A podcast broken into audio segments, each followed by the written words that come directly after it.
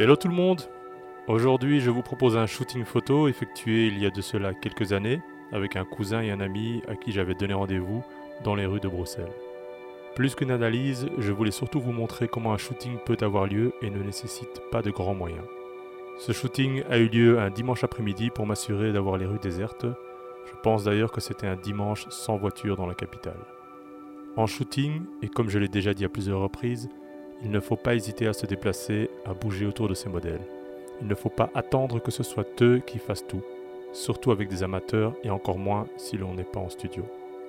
Le travail du photographe est avant tout de mettre à l'aise ces modèles, surtout s'ils sont amateurs comme ici. L'avantage dans cette situation est que je connaissais très bien les deux. En shooting, il faut savoir se projeter, quitte à prendre le temps de la réflexion, car c'est vous l'expert, c'est vous qui savez ce que vous voulez. Les modèles, eux, sont à l'écoute de ce que vous leur proposez la plupart du temps. Ne pas abandonner ces modèles, les placer devant un paysage lointain pour pouvoir les détacher au maximum du fond, chercher d'où vient la meilleure lumière, ne pas hésiter à se mettre à plat ventre pour avoir le meilleur angle de vue, tout cela se verra sur vos photos.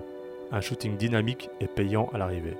N'hésitez pas la veille par exemple à faire une petite liste de photos que vous désirez prendre. Faites du repérage via Google Maps et Google Street View au plus on travaille en amont, au plus facile sera votre shooting. En termes de lumière sur ce shooting, la journée était généralement et idéalement nuageuse. Je dis bien idéalement car cela permet d'avoir une lumière assez homogène et non tranchée comme peut être la lumière directe du soleil. Ce qui en termes de portrait, comme dans ce cas-ci, est assez flatteur. Par ailleurs, ciel nuageux donc lumière homogène peut parfois être déstabilisant et vous compliquer la tâche à essayer de savoir d'où elle vient.